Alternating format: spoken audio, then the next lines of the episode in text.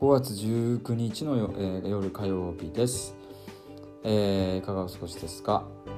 えー、話す練習とか語りかける練習にこのアプリはいいと思います、え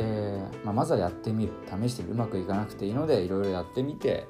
えー、自分の、えーまあ、上手になることが増えたりしたらいいなと思います終わります